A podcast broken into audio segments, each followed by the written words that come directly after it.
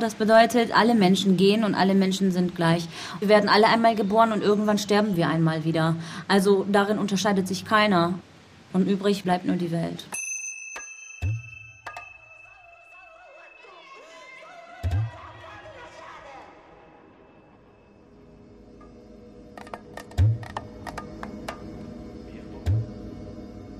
Herzlich willkommen in der Ewigkeit. Bei den Moslems ist Tod nichts was Schlimmes.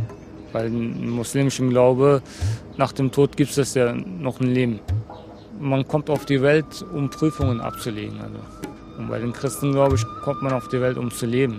Bei den muslimischen fängt der wahre Leben nach dem Tod, glaube ich, an. Muslimische Bestattungsrituale und das Leben nach dem Tod. Ein Feature von Anja Kempe. La ilaha illallah. La ilaha illallah. Der Mensch braucht Trance-Situationen. Trance ist wichtig. Allah, Allah, Allah. Es ist aber auch diese Urharmonie vielleicht, die wir spüren. Das kriegst man auch durch Atmen. Allah, Allah, Allah. Und das würde vermutlich im Jenseits immer sein, denke ich. Aber das weiß ich nicht. Ich bin da gespannt.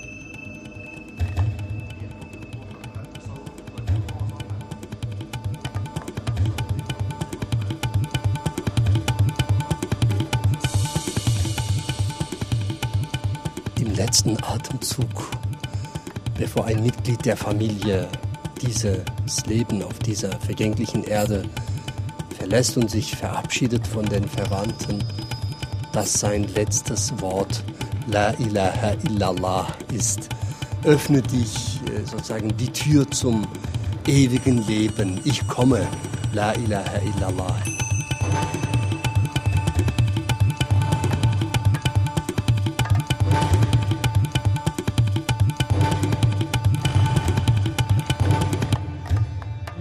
La ilaha illallah. La ilaha illallah. Schade, sagt der Hodja, der muslimische Geistliche. Bestattungen ohne Sarg sind in Deutschland fast überall verboten. Auch hier in dieser Großstadt. Jede Kommune darf das für sich allein entscheiden. Bis jetzt, wenn es sich nicht irgendwann mal ändert. In Deutschland leben 3,5 Millionen Muslime. Arabische, afrikanische, albanische, bosnische, iranische und türkische. Die türkischen Muslime sind die größte Gruppe, 2,5 Millionen. Aber ob Bestattungen je ohne Sarg erlaubt werden, weiß nur Allah. Die deutschen Christen sagen, mit Sarg ist eine saubere Sache. Ja, jeder denkt was anderes. Ja, jeder denkt anderes. La ilaha illallah. La ilaha illallah. La ilaha illallah. La ilaha illallah. La ilaha illallah.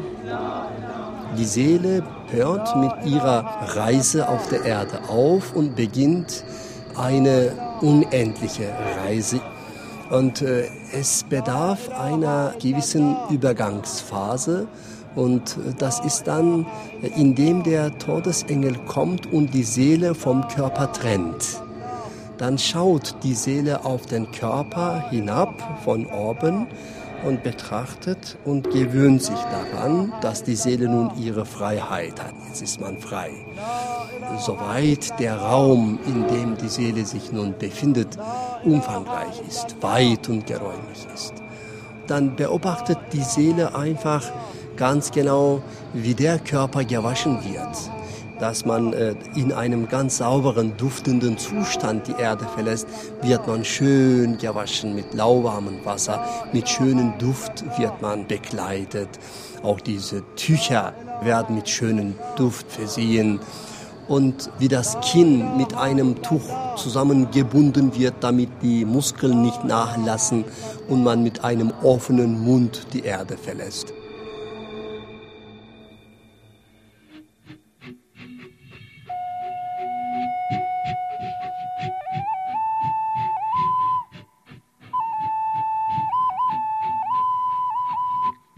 Und es ergab sich, dass im Jahre 700 oder etwas früher oder später ein gelehrter Bürger Mekkas, dessen Name niemand kennt, die Überlieferungen von Mohammed und seinen Gefährten über das Jenseits zusammentrug, und er nannte seine Aufzeichnungen das Totenbuch.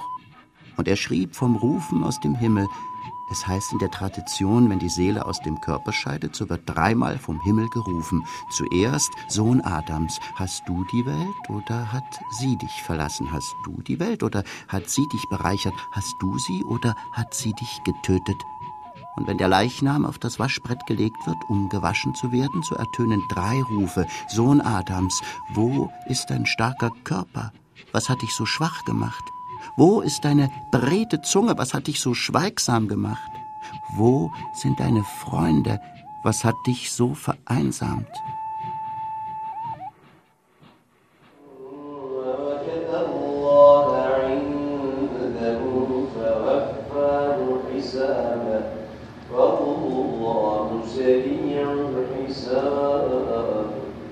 In der Moschee findet ein Totengebet statt. Die Frau ist vor 50 Tagen gestorben, eine Kosovo-Albanerin. Gleich nach dem Krieg, als alles kaputt war im Kosovo, ist sie geflohen zu ihrem Sohn, der in Deutschland Rente bekommt, weil er früher Autos zusammengebaut hat. Und das Glück hat ein paar Jahre gedauert. Und dann hat sie Wasser in den Beinen bekommen. Ich wasche alle muslimischen Leute, auch von Jugoslawien, von Tunesien, von Ägypten, von Marokko, von Persien, von Türkei. Überall, wo es Muslim sind, äh, ruft mich an, ich gehe hin. Mehr ist nicht. Die Leichenwäscherin nimmt die Toten in Empfang. Sie nennt sie Leichlinge. Ich wasche die Leichlinge. Bei uns in Heimat werden morgen früh gestorben, bis Mittag Beerdigung. Aber hier ist nicht möglich. Als Untersuchen kommt äh, von Standesamt, von Konsulat, alles Papier fertig machen. Dauert ein, zwei Tage lange. In Kühlschrank lassen. Da legen ist frisch bleiben. Wir haben keinen Kühlraum bei uns. Hier ist vermietet ein Kühlraum für Sterbende. Extra für unsere Sterbende. Da Leichling bleiben zwei Tage da. Nach zwei Tagen Männer zu einem Mann waschen. Weiblich nur Frauen waschen männlich nur Männer waschen.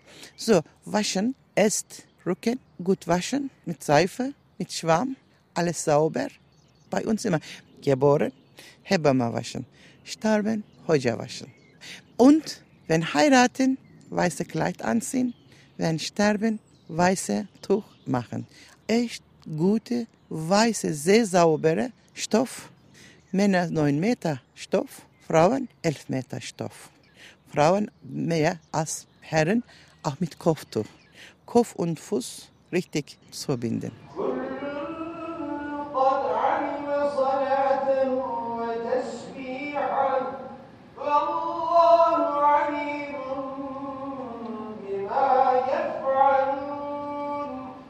Normalerweise ist es ja so, dass der Tote im Islam sehr schnell begraben werden soll. Was natürlich dadurch zu erklären sein mag, dass es halt im Nahen Osten relativ heiß ist und so weiter. Markus Schöller, Islamwissenschaftler. Und das Leichentuch ist schon ein ganz wichtiger Bestandteil. Und selbst wenn jemand in einem Sarg bestattet ist, dann ist er doch nur mit einem ganz simplen Stoff eingehüllt.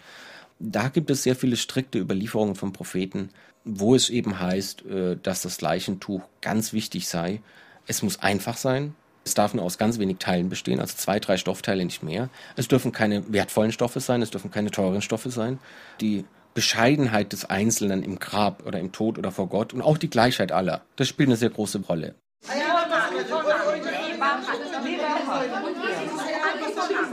Sahnekuchen mit Käse gemacht, das schmeckt unwahrscheinlich lecker.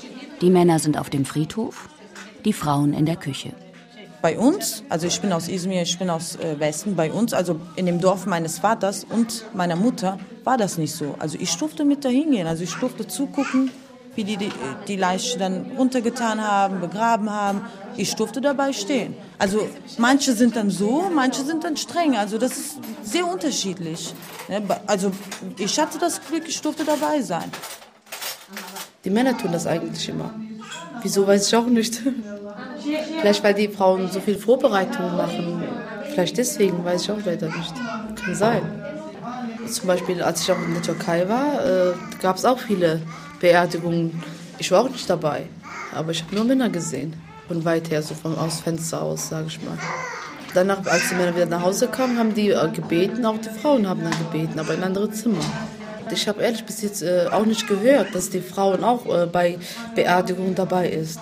Weil zum Beispiel meine Eltern sind auch gestorben, aber ich habe nicht mal die Leiche gesehen. Zwei muslimische Leichenfelder stehen auf diesem Friedhof zur Verfügung. Ein kleines vorn neben dem jüdischen Teil, ein großes ganz weit hinten. Nach zehn Minuten Fußmarsch ist der Trauerzug an dem Leichenfeld ganz hinten angekommen.